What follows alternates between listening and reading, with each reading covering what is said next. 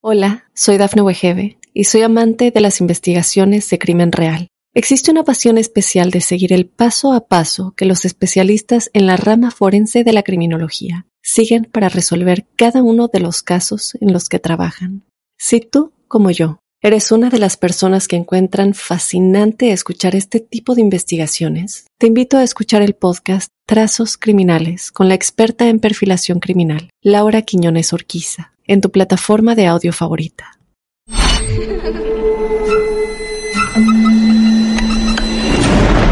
Los seres vacíos nos observan. Hasta hoy se registran muchos reportes de actividad paranormal en él. Veo cosas que no puedo explicar. Hay alguien sentado en esa silla. Está aquí.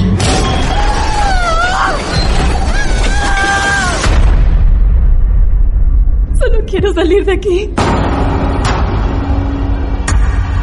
Misterio está fundamentado en el silencio. Pero ya es hora de hablarlo entre todos. Esto es... Hay alguien en la casa. Martes de Misterio. Es divertido asustarse a veces, ¿no?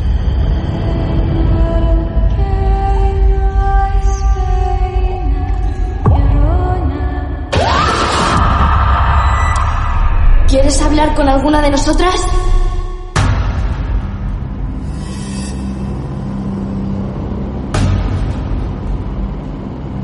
Señoras y señores, amigos, amigas, bienvenidos a vivir más casos reales en este martes de misterio. La gran mayoría de las entrevistas que llevamos adelante tienen que ver con ustedes mismos, ustedes, los que están escuchando, que han vivido algún hecho extraño, esotérico, en algún momento de su vida y nos cuentan su verdad.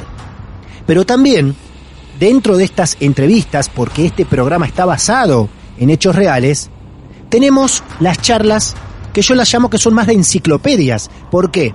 Porque también nos cruzamos con profesionales de todo el mundo que nos cuentan y nos bajan a tierra muchas veces y van con su verdad, por fin, distintos hechos importantes alrededor del mundo. Hablando de enciclopedia, yo quiero que sepan algo. Vamos a volver a tener ahora mismo, en nuestros martes de misterio, a la gran enciclopedia paranormal chilena, como yo así lo llamo cuando lo conocí hace un par de años y nos contó a todos, y lo pueden escuchar en Spotify y en otras plataformas podcasts, el caso Cutún. Y cuando hace dos años lo contactamos, prometió volver alguna vez al programa, porque al aire nos dijo, ¿no conocen el fenómeno de la isla de Friendship? Y todos dijimos, no, ¿qué pasó? Y prometió un nuevo contacto. Quiero que sepan que del otro lado de la cordillera, de Argentina a Chile, hay un ingeniero electrónico, ufólogo e investigador paranormal. El gran responsable de la verdadera investigación del caso Kutum, que ya escuchamos en Marte de Misterio, hoy imaginariamente nos va a meter en esta isla cargada de secretos, con una comunidad extraña, con contactos extraterrestres. Así que me pongo de pie para saludar nuevamente los martes de misterio al gran Sergio Alcayaga Chelme. Sergio, bienvenido nuevamente a los martes de misterio. Hola, buenas noches Martín, agradezco tu presentación, buenas noches, buenos días, depende de cuándo la gente baje este programa Bien. y lo escuche, así que un abrazo para todo Latinoamérica, porque sé que tu programa es escuchado en varias partes, no solamente en Argentina, así que un gran abrazo para todos los oyentes de este programa. Bueno, muchas gracias, Sergio. Es un placer tenerte acá nuevamente. Em, vos lo que vas a tener que imaginar es que va a haber un alumnado sentado frente a vos, como si estuviéramos en una en un aula de secundaria, de colegio, de preparatoria, como quieran llamarlo, y vamos a estar todos callados escuchando al maestro que hoy nos va a venir a dar una clase de misterio y de todo lo que encierre a la isla Friendship. Así que Sergio, te vamos, voy a tratar de entrometerme o de cortarte lo menos posible porque hoy vamos a escuchar atentamente esta lección mundial que nos vas a dar.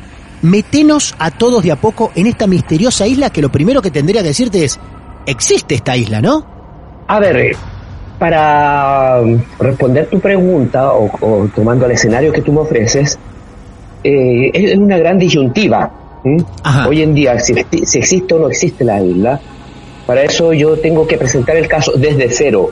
Yo sé que hay mucha gente, sobre todo acá en Chile y en Europa, que se ha interesado por el caso y quizá va a escuchar esta, eh, eh, esta parte de la, entrevista, va a decir más de lo mismo. Sí, más de lo mismo porque me interesa que la gente que no conoce, que no sabe nada de la isla, se interiorice en el tema, saber todos los matices, las aristas, y van a haber muchos episodios repetidos que quizá la gente ya conozca.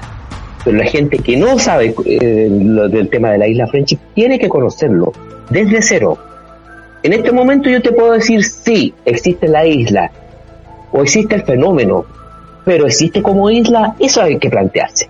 Y eso vamos a discutirlo y, y vamos a, a, a, apuntarlo hoy en día, empezando desde los orígenes de los 80.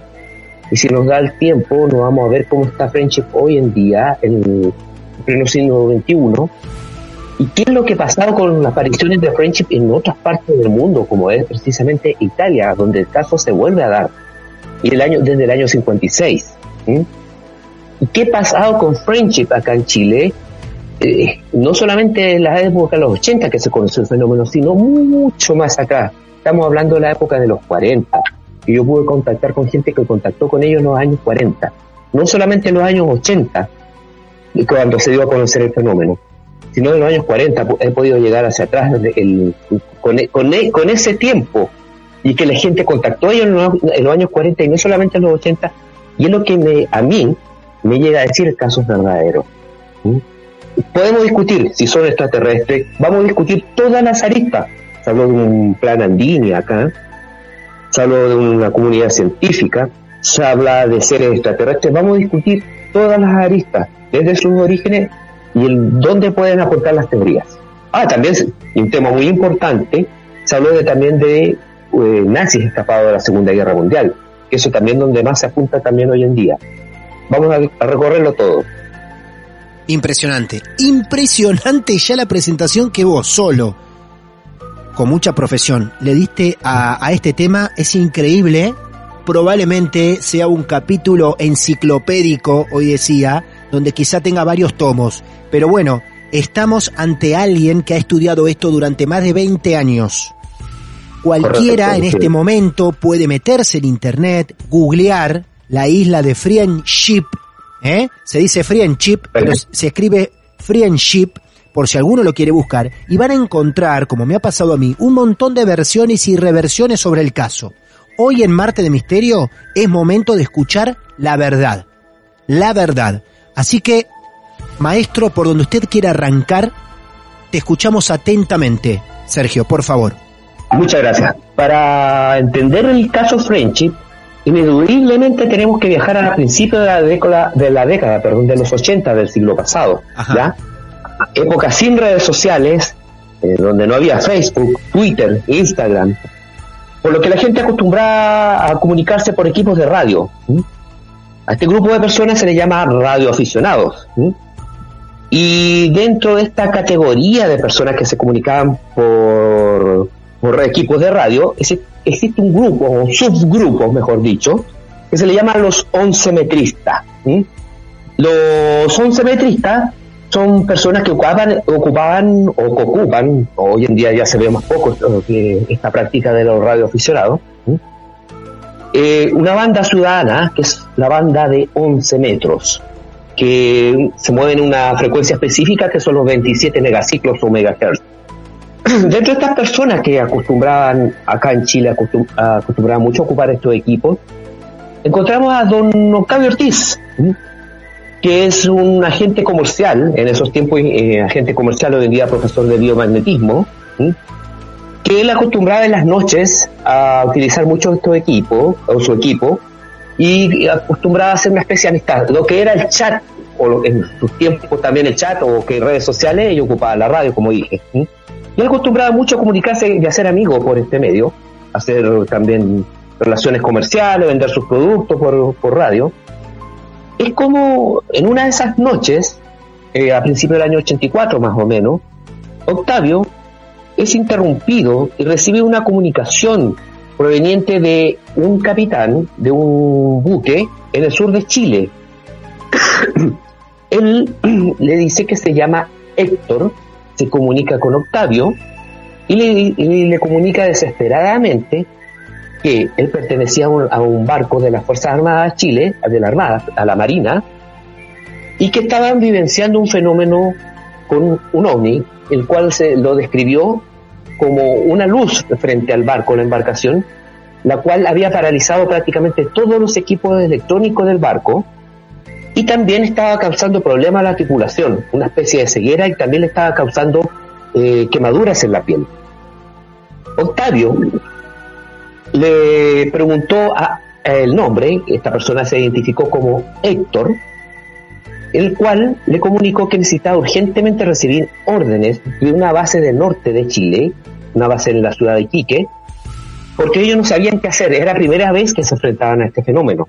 Claro. Y no podían comunicarse. Octavio le- lo, único que le ofreció a estas personas fue comunicarlos con o hacer una especie de puente, ya que ellos estaban hablando de la región de Aysén, él podía establecer una especie de puente acá en Santiago y comunicarse en el norte de Chile y, y transmitirle la orden en caso de poderse comunicar con alguien en el norte.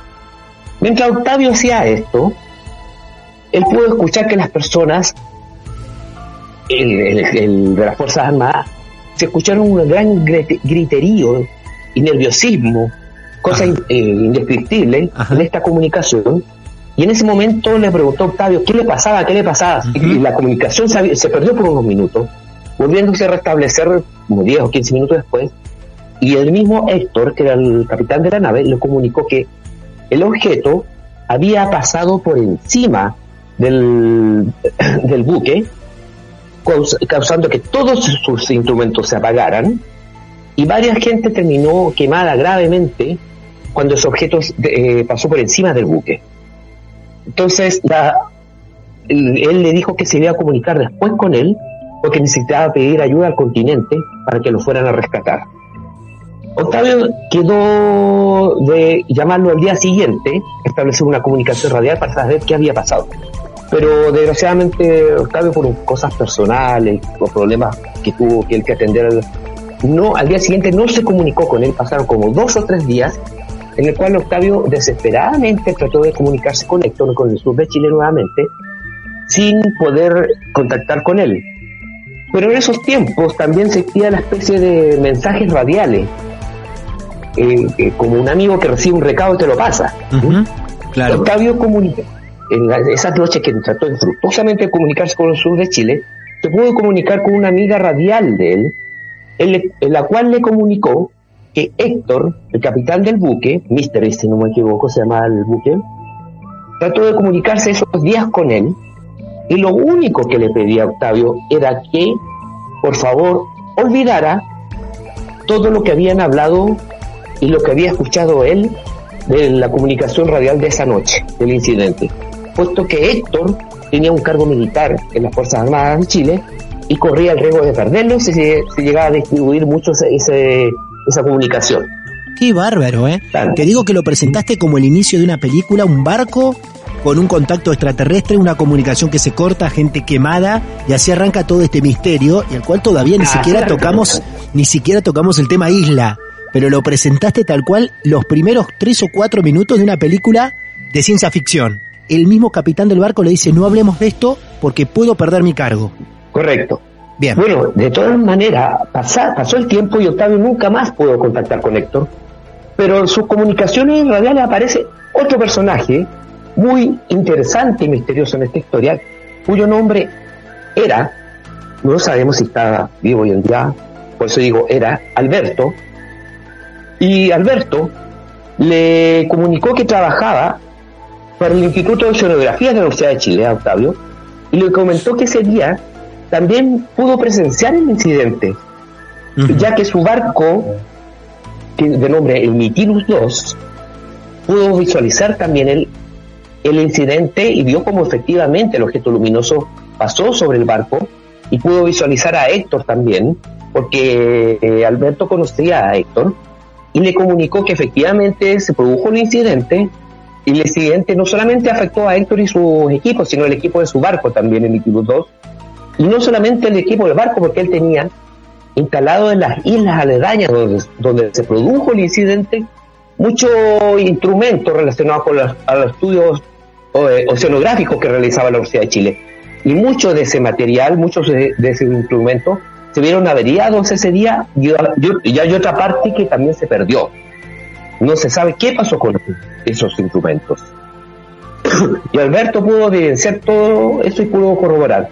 Luego, según lo, lo, que le comunicó Alberto a Octavio, es que Héctor efectivamente había sido dado de baja de la Marina de Chile por hablar mucho del incidente y sobre todo por comunicarlo con una frecuencia abierta. Eso es lo que le comunicó Alberto a Octavio. De Héctor no se tuvo más. Desaparece esta historia. Mm. Y comienzan a aparecer eh, solamente los contactos radiales con Alberto, el capitán del Vitilus 2. Bueno, pasaron los días y la comunicación radial entre Alberto y Octavio se hizo más frecuente. Y Alberto le contó que su situación económica había empezado a mejorar porque había contactado, había sido contactado por una especie de extraños curas, unos personajes que así semejaban, o él los, los denominó así, los cuales eran unos gringos que habían adquirido una isla en el sur de Chile, y la cual habían bautizado con el nombre de Isla Friendship. Bien. Él estaba muy contento por los gringos, porque según él le pagaban muy bien por sus servicios.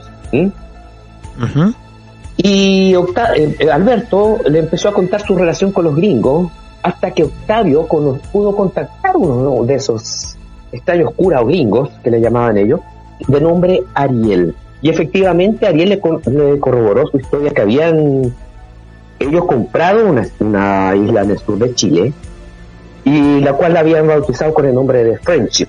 Qué bárbaro. Hay nada, nada no muy extraño, digamos. Tengo una consulta, Octavio. ¿Lo, ¿Alberto lo contratan estos curas para qué? Para llevar sus equipos. Bien. Una, una cantidad de equipos electrónicos para llevar que los llevaba desde el, continente, la ciudad de Puerto Montt, Alberto se encargaba de recibir esos equipos y se los llevaba a la isla. Alberto también no solamente llevaba los equipos eh, a, la isla, sino que también llevaban personas, personas a, la isla de Frenchy, que eran contactadas por ellos. Personas. Personas. Hasta ahí no contaba para qué iban las personas a la isla. No, no, no, no contaba. Bien. Octavio empezó a darse cuenta que luego que transcurrían las conversaciones con Alberto y con los gringos de Friendship o con los curas de Friendship, se empezó a dar cuenta que las personas de Friendship manejaban un vocabulario distinto al de nosotros o manejaban grandes conocimientos, sobre todo en el área de la medicina, de la biología, de la ingeniería, de las matemáticas. Ellos eran una persona que manejaban muy bien los términos relacionados con las diferentes ciencias. Y ¿Qué otra cosa empezó a, notar Octavio? Que se producían hechos de clarividencia con estas personas cuando estaban conversando. Por ejemplo, Octavio empezó a grabar las conversaciones con ellos, las conversaciones radiales. Y de un momento a otro, por ejemplo, los gringos le decían, Octavio, ¿no te has dado cuenta que tu cassette, que en esos tiempos estamos hablando de cassette, claro. decir, se ha quedado enredado en la radio? Y Octavio lo veía y efectivamente se había quedado enredado. No. No, impresionante. Octavio le decían, eh, ¿te has dado cuenta que te quedó muy lindo pintar tus muros amarillos hoy día? Y él efectivamente había pintado su, su casa amarillo y que, efectivamente ellos podían visualizar todo esto. Hola, soy Dafne Wegebe y soy amante de las investigaciones de crimen real. Existe una pasión especial de seguir el paso a paso que los especialistas en la rama forense de la criminología siguen para resolver cada uno de los casos en los que trabajan. Si tú, como yo, eres una de las personas que encuentran fascinante escuchar este tipo de investigaciones, te invito a escuchar el podcast Trazos Criminales con la experta en perfilación criminal, Laura Quiñones Orquiza, en tu plataforma de audio favorita. Entonces, cosas sencillas, así como una clarividencia que, demostraron tener ellos. Claro. Mucho, mucho lenguaje técnico y conocimiento en muchas cosas. Y también ellos hablaban mucho del apocalipsis. Octavio le empezó a preguntar de dónde venían ellos. Ellos le decían que eran parte de una comunidad científica que en los años 70 se había organizado en Estados Unidos. Y le preguntan porque ellos también hablaban de cosas como seres extraterrestres, las constelaciones, las estrellas. Usted le empieza a preguntar, ¿ustedes son terrestres? Y yo le respondía, nosotros somos hijos de madre terrestre, pero pertenecemos a la humanidad. Ese fue el discurso que utilizaban para presentarse. Ajá, mirá Hijos de madre terrestre. sí. ¿Qué pasó con esto? Dentro de las conversaciones radiales que tenía Octavio con, las personas de la isla de Friendship, y no solamente la tenía con ellos, sino con gente de Siloé.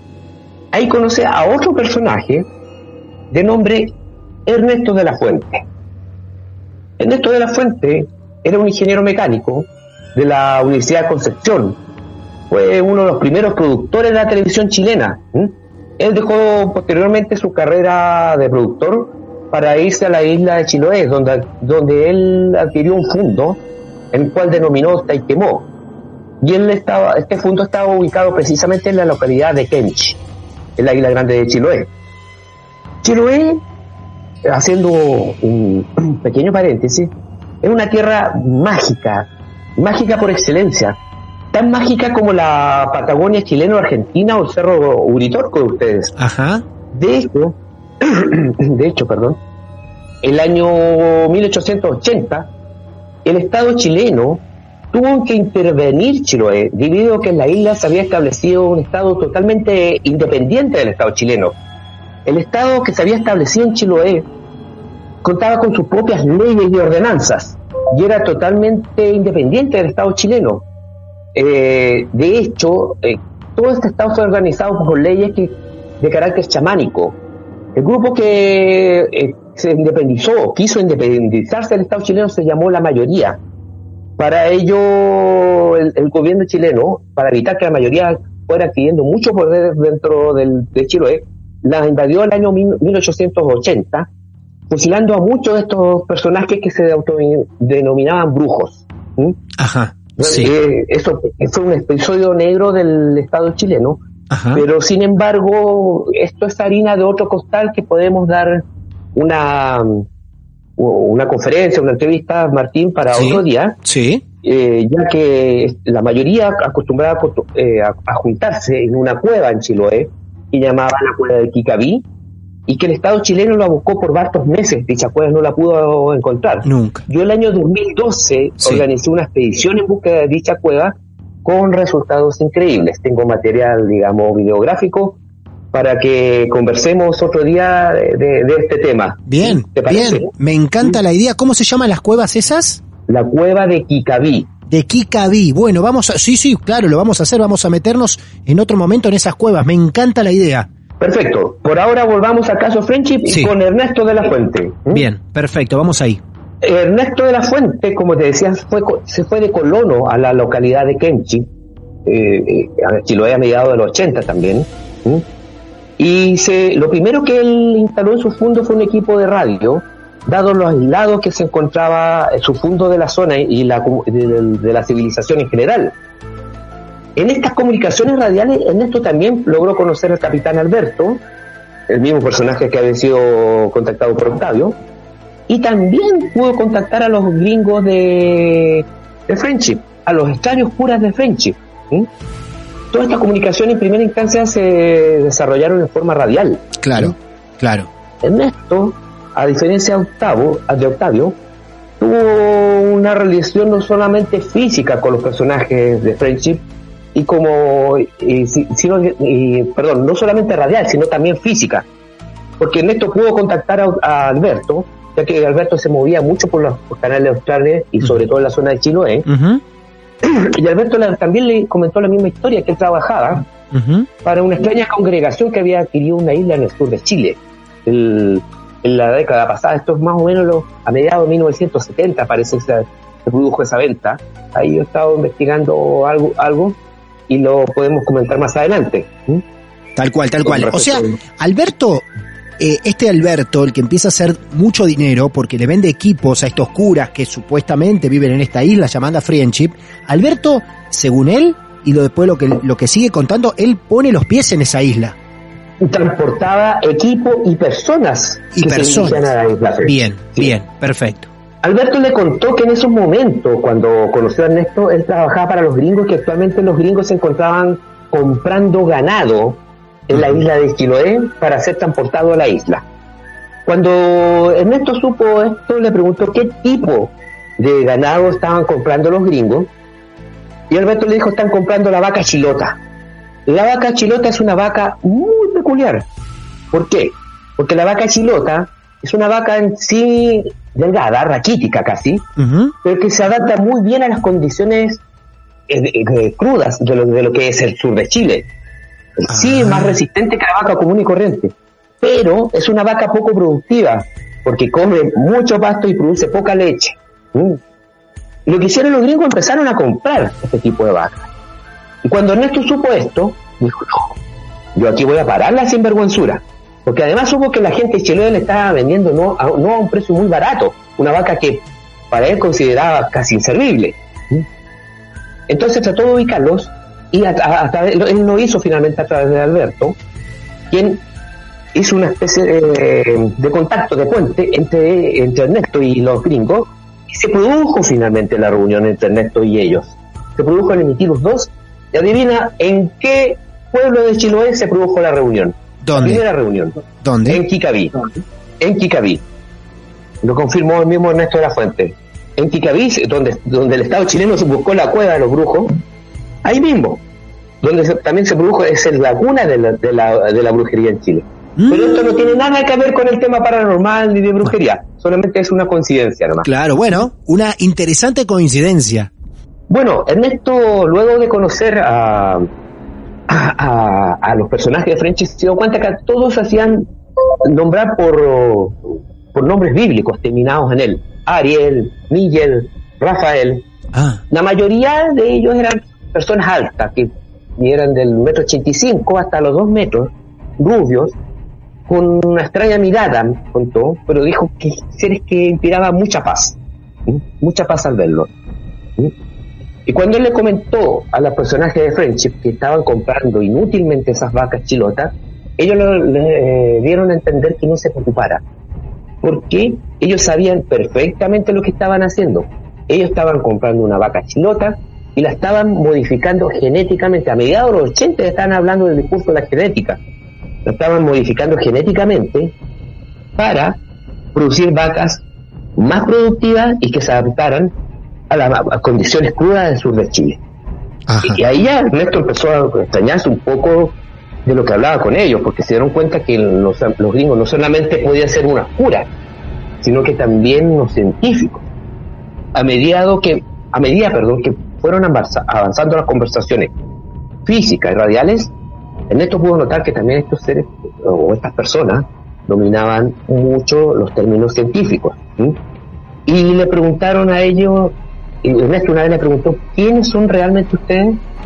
Y ellos le respondieron, somos servidores de los servidores del Señor. Y Ernesto, yo una vez le pregunté, bueno, ¿y quiénes son los servidores del Señor? Los ángeles. ¿Y quiénes son esos? Los extraterrestres, me dijo Ernesto. En esos tiempos Ernesto eh, estaba vivo, falleció hace poquito del tiempo y me compartió mucha información también. Entonces, ahí empezaba, esta historia empezaba a tornarse repentinamente extraña, puesto que estos seres daban a entender que tenían posiblemente una descendencia extraterrestre. Hay cosas que uno se empieza a preguntar, sí, pero si tenían una des- descendencia tipo extraterrestre, ¿qué es lo que hacía un barco transportándolo a la isla? Son cosas que todavía no me encajan. ¿Ya? Pero eso lo vamos a ir conversando más adelante. ¿sí? Empezó a fluir la, la amistad entre Ernesto y, y- y estos extranjeros, y con el tiempo ellos le pidieron que por favor necesitaban de sus servicios para los cuales ellos también le iban a pagar. Ernesto, encantado, le dijo que sí. ¿Cuál era la función de su servicio? Ernesto tenía que ir a la ciudad de Puerto Montt, en el continente, y recibir mucha gente que iba, eh, que venía de diferentes partes de Latinoamérica, y él los tenía que recibir en el terminal de buses de Puerto Montt y transportarlo a la isla grande de Chiloé, específicamente a dos puertos, que son los puertos de Kenchi y Choani. En ambos puertos iban a ser recibidos estas personas por Alberto e iban a ser transportados hacia la isla French. Esa era la labor principal de Ernesto de la Fuente. transportar la gente desde el continente hasta la isla de Chiloé, donde eran recogi- recogidos por el capitán Alberto. Ernesto, con el tiempo, logró conocer a Octavio. Primero ellos tenían una comunicación radial y cuando viajó una de las veces a, a Santiago decidió juntarse con Octavio Ortiz. Claro. y, y su familia ya mantenía ya hace algún tiempo la, la comunicación con personas de- del sur de Chile ¿sí? Y Ernesto trató de sacar información a Octavio y Octavio información a Ernesto claro. Aparte después de tanta comunicación que iban y venían, era la primera vez que se juntaban, que se veían, o sea que cada uno quería absorber información al otro. correcto pero al final salieron más llenos de interrogantes que de respuestas Mm. porque se dieron cuenta que mm, ni uno de, de los otros sabía más que el otro. Si Ernesto había tenido la suerte de tener contacto físico con ellos y de escribírselo. Octavio hasta el momento no. Entonces, queda- eh, empezó la amistad aquí de la familia Ortiz con Ernesto de la Fuente. Eh, a todo esto, eh, omití contarte que Ernesto de la Fuente había trabajado como corresponsal de guerra para la televisión norteamericana, para la guerra de Vietnam. Y él estuvo trabajando en Estados Unidos, entonces él, él era, tenía mucho agradecimiento de Estados Unidos y de los americanos. Por eso cuando estuvo que supuestamente las personas de Chiloé trataban de estafar a estos gringos comprando esas vacas, él se enojó mucho. Y por eso quiso advertirlo, eh, por, por ese mismo motivo. Él apreciaba mucho a la gente de Norteamérica por el motivo que te acabo de contar. ¿Mm? Bueno, entonces, ¿qué pasó? Alberto y Ernesto empezaron a conocerse y cada uno empezó a hacer historias paralelas con la comunidad de Friendship. Obviamente, el privilegio que, que tenía Ernesto de, de eh, estar en Chiloé, trabajar para ellos, eh, fue mucho más contundente o fue, fue mucho más emotivo el contacto que tuvo eh, Ernesto de la Fuente con la comunidad de Friendship. Octavio y Ernesto tuvieron encuentros interesantes con ellos a medida que se iba desarrollando la historia. De hecho, hay cosas muy, muy, muy, muy, muy interesantes que vamos a analizar y después las investigaciones mías a qué nos llevan, a qué es lo que fue la conclusión de esa historia. Pero por el momento te voy a ir narrando qué sucedió. Octavio fue citado a la isla de Friendship a mediados, a, a- ¿cuánto fue? A inicios del año 86, en, el- en enero del 86 precisamente. ¿Sí? Sí, Y perfecto. Octavio estaba enfermo de una de una enfermedad que no recuerdo, pero era una enfermedad eh, eh, relacionada con una bacteria, una bacteria tipo asesina. Cuando los habitantes de Friendship le dijeron a Octavio tú estás enfermo, y efectivamente él sabía que estaba enfermo, ellos le ofrecieron que viajara a Chiloé a través por sus propios medios, o a, a- a Puerto Montt específicamente, Ernesto lo iba a pasar a buscar a, a Puerto Montt y se lo iba a llevar a la Chiloé, y luego iban a embarcar en el Mitilus 2 y luego iba a ser llevado a la isla, donde se le iba a aplicar una especie de curación para eliminar esa bacteria de su cuerpo. Ellos tenían, decían tener la tecnología necesaria. Octavio la pensó mucho, digamos, pensó mucho en esta propuesta y finalmente, viendo el discurso magnífico que tienen estas personas, los conocimientos, le dijo a su familia, y si nos vamos, ¿qué problema nos hacemos? Vamos. El problema fue que toda la familia discutió por mucho tiempo que era un viaje sin retorno. Ah, mirá vos. Para toda la familia era un viaje del cual no iban a volver, o no iba a volver Octavio. ninguno. Ninguno.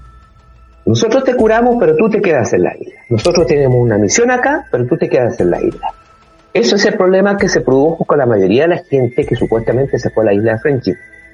El 99% se quedó y, subo, y solo una persona posteriormente volvió. Eh, a medida que yo te vaya contando la historia, te voy a decir quién volvió. ¿Quién volvió? No, ¿sabes lo que me pasa con este caso? Eh, querido Sergio Alcachaga, con este caso me está pasando que cuanto más avan es esto es una película redactada por radio o por podcast. Cuanto más avanzamos, más interrogantes quedan abiertos. Que sé que se van a, en, al- en algún momento al final se van a unir todos, pero lo estamos o lo está llevando narrado como si fuera una película. Ahora nos encontramos con que Octavio tiene la chance de curar, supuestamente, una enfermedad virósica mortal que tiene le dice a la familia y esta gente dice, bueno, pero si venís a la isla, te quedás. Y ahí ya tenemos un interrogante para saber qué ocurre. Pero al mismo tiempo, me dejás abierta una ventana diciendo, el 99% de las personas que fueron, no volvieron, pero una sí. Una volvió. En realidad fueron, fueron dos. Dos, personas. Bien, que nos Dos vamos a enterar también más adelante. Bueno, esto está apasionante. Estamos hablando de la isla de Friendship, supuesta isla Correcto. que existe en Chile con todos estos este, acontecimientos que les digo, aprovechen, que están siendo narrados por alguien que es una enciclopedia ufóloga y paranormal en Chile, Sergio Alcayaga Chelme, se llama, y nos está contando lo que es la verdadera historia, paso por paso de esta isla, que reitero, cualquiera que pueda estar sentado escuchando esto puede googlear, y van a encontrar videos y testimonios y textos de un montón de cosas. Em, pero acá estamos con la palabra adecuada de una persona que estudió este fenómeno durante más de 20 años. No interrumpo más y te sigo escuchando, Sergio. Esto sucedió que Octavio decidió ese el año 86, pero hubieron una serie de cosas que Octavio decidió irse, que sucedieron antes que Octavio lo impulsó a irse. Y había omitido algo muy importante, muy importante, que sucedió el año 85. El 17 de agosto del año 1985, en unas tantas comunicaciones radiales entre Friendship o Ariel, que era, eh, prácticamente al final era como el vocero oficial que tenía Ah. la isla a través de la radio, Ariel, Ariel. Ariel, sí. Ujú. Y, y la familia Ortiz le dice alrededor de las 2 de la tarde, más o menos, 2 o 3 de la tarde, del 17 de agosto del 85 le dice, por favor, salgan ustedes al patio de su casa y vean los cielos, los cielos de Santiago. En ese momento sale Octavio Ortiz, ve con su familia el cielo y pueden apreciar un gigantesco objeto volador no identificado No. que fue no solamente visualizado por Octavio y su familia, sino por 3 millones de chilenos. De hecho, en ese día, la televisión nacional de Chile interrumpió, la mayoría de los canales, interrumpió su programación para televisar el evento. Fue un desquicio total. Había un programa muy popular acá que se llama Asado Gigante, animado por Don Francisco, que también interrumpió su- sus transmisiones y pa- para darle paso a este evento. ¿Mm? ¿Qué fue lo interesante de eh, Octavio Ortiz y su familia? Que ellos grabaron toda esta conversación, el cual se produjo entre los habitantes de la isla French, específicamente entre Ariel y ellos. Yo aquí te lo voy a mostrar porque eh, esa conversación ha dado la vuelta al mundo. No. ¿Vos decís que en este momento vamos a escuchar esa comunicación? Correcto, vamos a escuchar esta comunicación. Y a medida que, bueno, el tiempo nos permita, puedo ir mostrando algunos audios Sí. de conversaciones que se produjeron con las personas de Friendship y la familia Ortiz. Pero esto se produce en forma muy interesante. Les anticipé que si traíamos a Sergio nuevamente al programa, es una persona muy profesional que se dedica a tratar todos estos temas, ya lo demostró con el caso Kutum, y en este caso es de los pocos que se anima a mostrar este audio que ustedes van a escuchar en este momento, entre las comunicaciones que Ariel de la supuesta isla de Friendship llevaba adelante con Octavio y su familia. ¿Cuánto dura este audio que vamos a escuchar, Sergio? Aproximadamente un minuto veinte. tengan el oído atento, por eso me presto a anunciarlo y anticiparlo, para que traten de dejar cualquier otra que- cosa que los pueda distraer en el momento, para no perdérselo. Suban el volumen de la radio, suban el volumen de los auriculares, traten que, al- que nadie les hable al lado porque a lo que lleva la historia hasta el momento, ustedes van a escuchar un contacto hablado entre humanos y extraterrestres, por el momento. ¿eh? Sergio, lo que vos quieras anticipar del audio y lo escuchamos. Perfecto, mira, básicamente este audio se describe la comunicación entre Ariel y la familia Ortiz, Cristina Ortiz, que la señora Octavio, Bien. La cual le va preguntando por los movimientos que va haciendo el objeto en Santiago. Ajá. Y él le va describiendo, ponga mu- mucho, mucho oído, que en realidad estamos hablando de una cinta de mediados de los 80, del año 85, así que hay que tener un buen oído. Pero lo interesante es un poco lo que Ariel le va describiendo los movimientos de la, de la máquina, le dice que lea el Apocalipsis también, que todo está escrito. Vamos adelante. A ver. Ariel, hola, Ariel, dime qué Solamente 5 grados, 5 grados hacia cordillera. Bien, todo bien. Y ustedes podrán ver todo esto, ustedes podrán ver todo esto cuando vengan acá. ¡Ay, Ariel! En el verano, en el verano, Pacelé. Argentina, tío. Dile que me invite a mí también, que Oye, oye, tú sabes que maravilloso. Oye, Dios mío, oye, pero yo no sé qué pasa. Palabra que estoy tiritando entera. Yo también. Cristina, ¿cómo café? Pero David, oye, ¿qué cosa estás viendo? Oye, está atroz, oye, eh, mira. Ni sé cómo explicarte, pero espérate, mantén, por favor. Mira al norte nomás, al norte hacia el cielo. Atento, Ariel, hola, Ariel, atento, Friendship, hola, Friendship, está acoplando. Cristina, No quiero esto, pero no se acerque, que no se acerque. Y esa es parte del audio que se escuchó ese día, Martín. Hola, soy Dafne Wegebe y soy amante de las investigaciones de crimen real. Existe una pasión especial de seguir el paso a paso que los especialistas en la rama forense de la criminología siguen para resolver cada uno de los casos en los que trabajan. Si tú, como yo, eres una de las personas que encuentran fascinante escuchar este tipo de investigaciones, te invito a escuchar el podcast Trazos Criminales con la experta en perfilación criminal, Laura Quiñones Orquiza, en tu plataforma de audio favorita. Eh, en ese momento se produjo que un avión se trató de acercar al objeto Ajá. y Ariel decía que no se acercara al, al supuesto objeto que manejaba los friendships sobre los cielos de Santiago, ya que había campo electromagnético que producían el objeto que ellos estaban tripulando. Entonces podía ser peligroso para el avión. Qué impresionante, qué impresionante. Ariel, desde este, su comunidad, humanidad o lo que sea, avisándoles por medio de esa comunicación que no se acerquen demasiado ante la sorpresa de, primero de Octavio, primero y principal, y después del resto de la comunidad chilena que en ese momento estaba, y aparte las cámaras de televisión también, siendo testigos de este objeto volador no identificado que se acercó a la ciudad. Exactamente. Una expectación grande que, que- que hubo en, en todo Santiago. Y fue, digamos, uno de los motivos, digamos, que impulsó a, a Octavio a realizar su viaje a sur a curarse de esta bacteria que estaba atacando su cuerpo. El viaje se produjo, se produjo más o menos siete me- meses después, porque en, en enero de 1986, Octavio con su familia deciden dejar todo. Dejaron todo, dejaron una carta, dejaron todas sus cosas y solamente un cepillo de dientes y se partieron al sur de Chile, a Puerto Montt, para que fueran buscados por Ernesto y, y nuevamente, y, perdón, y, posteriormente fueran llevados a la isla de French por el capitán Alberto. El viaje de Octavio se produjo en enero de 1986, donde él y toda su familia, o sea, su esposa y sus tres hijas, llegaron a Chiloé finalmente el 28 de enero de 1986. ¿Qué pasó ese día? ¿A ti no te recuerda nada esa fecha, Martín? En el 86, pero un tiempo después, a esa fecha, nosotros en México ganamos el Mundial de Fútbol de la mano de Maradona. Em, pero, pero, Fue el gol, el gol de la mano de Dios. eh, la mano de Dios y el mejor gol del mundo de todos los mundiales, ¿eh? Que fue el segundo que le hicimos a Inglaterra. Ahora, Sí, por- porque Este- el primer gol fue con la mano que le hicieron a Peter Shilton. Mirá qué lindo debate salió ahora en esta charla y me encanta también. Y después, em, no, después no. ¿Qué ocurrió ahí? Cuando Octavio, Octavio logró comunicarse con Ariel, él le comunicó 30 minutos antes. Le dijo, ahora, en media hora más, el Challenger va a explotar.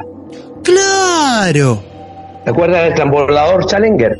Este Ariel se comunica por medio de los aparatos con Octavio, o Octavio ya estaba en la isla.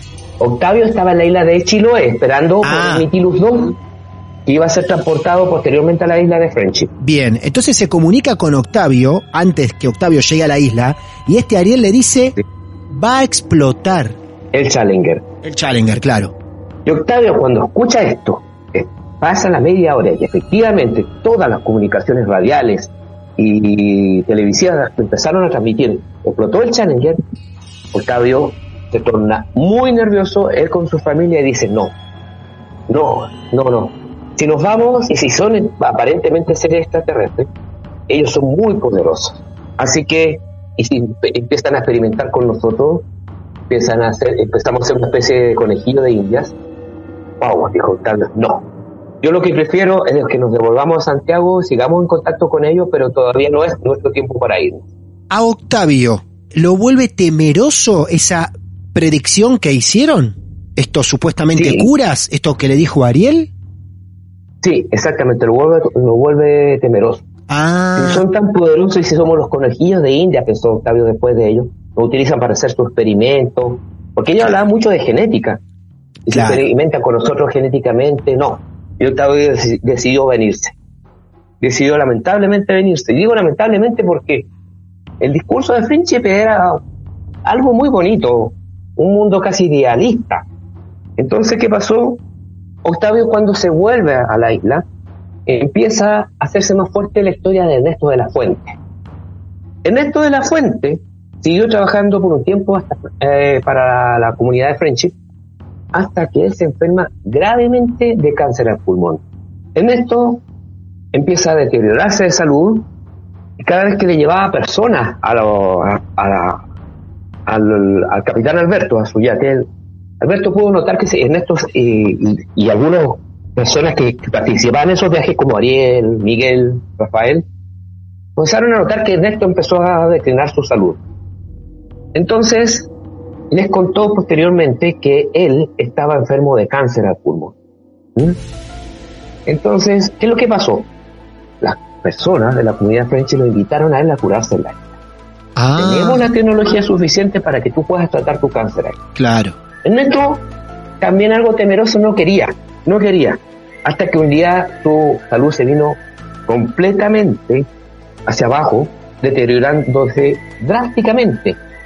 Por lo que Ernesto decidió, voy a tomar la oferta que me hicieron las personas de la comunidad de French. O tomo eso o me muero. Claro. Si eso significa una esperanza para mí, yo me voy a la isla. Así que contactó por radio a Alberto y a los personajes de Friendship y acordaron un día en el cual Ernesto iba a estar en, la, el puesto de Choen, o en la localidad de Choen, y ahí en determinado horario iba a hacer el embarco de Mitirus 2 para que ellos lo llevaran a su isla y ser tratado. Esto finalmente llegó y Ernesto pudo viajar a la isla. Y esto, la descripción que da Ernesto en su viaje, cuando em- emprende, eh, hace el transbordo a- en el Mitirus 2, es increíble. Él dice que la belleza, bueno, la isla, el paisaje que él vio muy, muy hermoso, sin embargo, él se sorprendió en el- al momento de llegar, que fueron más o menos dos o tres días de viaje, a la isla era una zona muy rocosa, difícil acceso. De hecho, el archipiélago de los Chonos de la Guayteca está eh, compuesto por alrededor de 1800 islas e islotes, todos de difícil acceso, o la mayoría de ellos, y la cual, a la isla particular que llegaron, que llegó Ernesto, pues contaba que la isla no era una isla de gran tamaño, de hecho, decía, lo comparaba con un transatlántico el tamaño de la isla, pero al momento de llegar, Ernesto, dice que el capitán Alberto apre- apretó una especie de control automático y el barco prácticamente navegaba a una gran velocidad por entre medio de las rocas. Y a medida que seguía aproxima- aproximando el barco a la isla, se abrió una especie de puerta hacia la isla, una especie de portón automático. Y cuando Ernesto logró entrar al, al, atrás de, de ese portón, había una persona que lo estaba desembarcando a todos. Ernesto también no iba solo en ese viaje, iba con una persona de origen alemán, de nombre Siegfried, no me recuerdo el apellido, porque creo que tampoco le nombró el apellido de esta persona. Eh, Ernesto fue sin la familia, fue solo, a pesar de su enfermedad. Claro, que Ernesto era separado en esos tiempos. Bien, perfecto. Entonces fue solo sin familia, bien. Eh, y Ernesto cuando logra traspasar el, el portón, dice que había una persona, contaba Ernesto que esa persona le, le había dicho, no te preocupes de deshacerte de tu reloj. En esta isla vas a encontrar todo lo que necesites y relojes mucho mejores que eso. Qué barbaridad.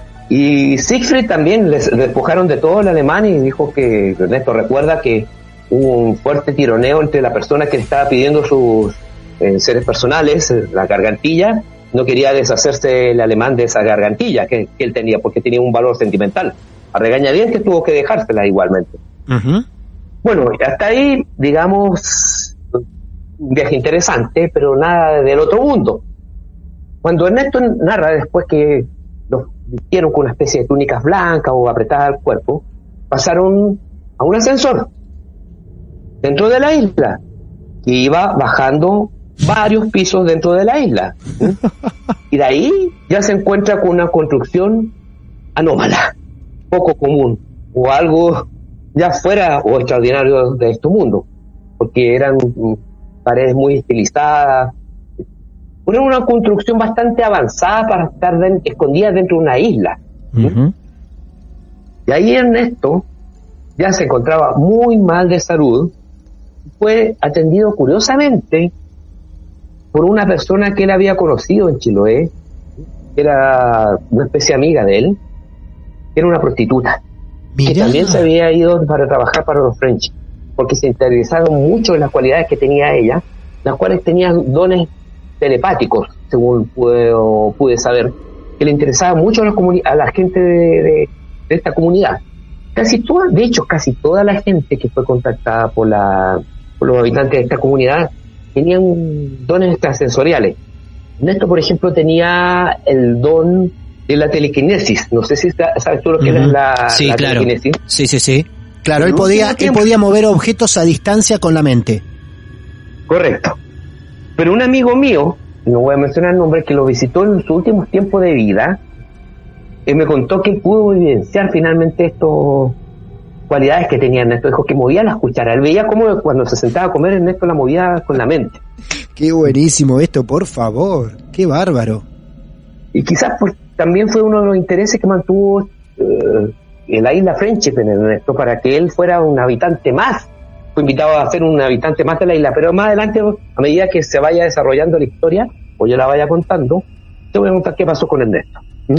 Bien, a ver, porque hasta acá llevamos casi una hora de charla con Sergio Alcayaga Chelme, periodista, investigador, ufólogo, investigador paranormal en Chile. Repito todo esto para aquel que a lo mejor se enganchó tarde con nosotros en esta charla. Y estamos casi dentro de la isla con Ernesto. Es muy lógico que por el tiempo que ya llevamos, esto tenga una segunda parte, con muchos interrogantes abiertos que me estoy anotando para no perderme. Antes de que finalicemos esta primera parte de la isla de Friendship, con toda esta gran información, con audios incluidos que nos trajo el queridísimo Sergio, yo te quiero preguntar esto porque a lo mejor a esta altura de la historia hay gente que se lo está preguntando, Sergio, Así podemos continuar mismo con el relato de la historia en el próximo capítulo. Pero sí te quiero preguntar a esta altura. Vos, muy evidentemente, con Alberto, por lo que decís, vos llegaste a tener un contacto. Estos, estos datos que vos fuiste contando, te los ha contado a vos directamente Alberto, ¿es así? A ver, no, no, no, no. Alberto fue un, eh, personaje que trabajó para ellos y según lo que he sabido hasta últimamente, el capitán del Mitilus 2 todavía sigue trabajando para ellos. Octavio fue el que me narró todo junto con Ernesto. Tengo que preguntarte, antes de cerrar esta primera parte, Octavio se había ido a curar a la isla y se arrepintió a último momento. Correcto. Primero, ¿se supo algo sobre... porque los personajes también los describiste también, que nos interesan un poco ahora a esta altura sobre su vida, y necesitamos saber un poco más de ellos. Octavio, más allá que no llegó a la isla, ¿logró curar esa enfermedad en esos tiempos que tenía? Octavio logró curar su enfermedad, pero no en la isla. No en la isla. acá en Santiago. Claro. Él se hizo un tratamiento médico. Bien, sí, bien. efectivamente. Hasta ahí está clarísimo eso. Bien. Ahora, gran parte de este relato que vos llevas adelante dio a entender que vos tenías contactos con Octavio. O sea, que todo esto que nos contaste, desde el inicio impecablemente, de boca en boca, te lo pasó, o persona cara a cara, o como sea de alguna forma, te lo fue contando a vos el mismísimo Octavio, eso es así. Es así. Bien. Correcto. ¿Cómo, cómo brevemente si podés, cómo lo conociste por primera vez a Octavio? ¿Cómo llegas a Octavio? Mira, yo lo conocí acá eh, cuando yo viajé a Santiago ya a establecerme definitivamente, porque soy de la zona de La Serena. Bien. El año 2001 a Octavio y justamente me, interesaba mucho el tema friendship porque la primera vez que se supo el tema fue en el año 98, por un reportaje de la televisión nacional, pese que yo a, a mediados de los 80 había escuchado por un compañero de curso hablar del tema ya de, por supuesto, contactado con una isla supuestamente donde habían seres extraterrestres, pues de Chile, que no le Ah. puse mucha atención en esos tiempos, Claro. le vine a poner atención después cuando reportaje de televisión nacional. Yo cuando ya me radico en Santiago busco a Octavio y justamente un ufólogo argentino de nombre Juan Guillermo Aguilera tuvo la amabilidad de presentarme a Octavio y a, y a su familia. Y de ahí, bueno, yo cometí, no sé si decir un gran error, que es hacerme amigo de la familia. Entonces se pierde, un pierde poco la objetividad de algunas cosas, pero sí ha sido algo ventajoso porque he tenido mucha información, información que también no está ni en los, ni en los blogs, ni, en- ni en las páginas de internet, y material también que, que, que entre- entregó Friendship en ese tiempo que yo también lo tengo en mi poder, gracias a Octavio y a Ernesto. También hay una, un audio que voy a buscar y ordenarlo estos audios, sí, que narran cuando ellos están pasando por una supuesta parte de la luna, por el mar de la tranquilidad, ahora recuerdo, y están haciendo ese viaje y lo van narrando. O sea, también tengo ese, ese, ese Mm, audio. qué también surge una comunidad friendship en Italia. ¿Mm? Eso se dio a conocer más o menos el año 2008, 2010. Y hay mucha historia de por medio. Y bueno, y esto después Friendship pasa una etapa de, de desacreditación. Pero bueno, ahí vamos a conversar bien de esos temas, porque queda mucho para hablar de este caso. Yo creo que... Me imagino, me temas- imagino, porque hasta ahora, en este primer cierre que vamos a tener, quería destacar también que vos tuviste contacto directo con Octavio, por eso posees material, por eso la seriedad de esta investigación de más de 20 años. Y mm, tenemos para la segunda parte, a- donde estamos todos, a un Octavio arrepentido, curado de su enfermedad, pero arrepentido en Chile, sin haber llegado nunca a la isla de Friendship. Tenemos Correcto. en este relato un montón de pruebas de contactos de friendship con humanos, si es que estos curas no son humanos, con ovnis, objetos voladores o lo que sea en medio de toda esta gran historia. También con gente aparentemente llegaba a esa isla porque un don había y estos curas los contactaban para vivir en ese lugar. Y en ese lugar tan extraño, donde en este cierre de la primera parte lo tenemos a Ernesto, que ahora nos vamos a enterar en el capítulo 2 más detalles y si es que algún momento se fue de esa isla. Y también tenemos que saber quiénes son esas personas que llegaron a la isla y pudieron salir, si es que es Ernesto y alguna persona más o cualquier otro ciudadano. Y la verdad lo estoy resumiendo como si fuera el tráiler promocional de una segunda parte de una gran película de ciencia ficción, de misterio y ciencia ficción, Sergio, en esto que nos metiste de manera espectacular. Correcto, sí, hay, hay muchas aristas de esto, también que vamos a analizarlo del tipo conspirativo, como dijimos, de Plan Andinia, Bien. los, los grupos del Mossad interviniendo en el, sur de Chile, eh, aventamiento de nazis, muchas teorías del... Ahí también hay, hay mucha gente que relaciona con la, eh, el escape que hizo Hitler a la Patagonia chileno-argentina y, y había llegado a esta isla. Hay muchas hipótesis sobre esto que la vamos a ir analizando una por una.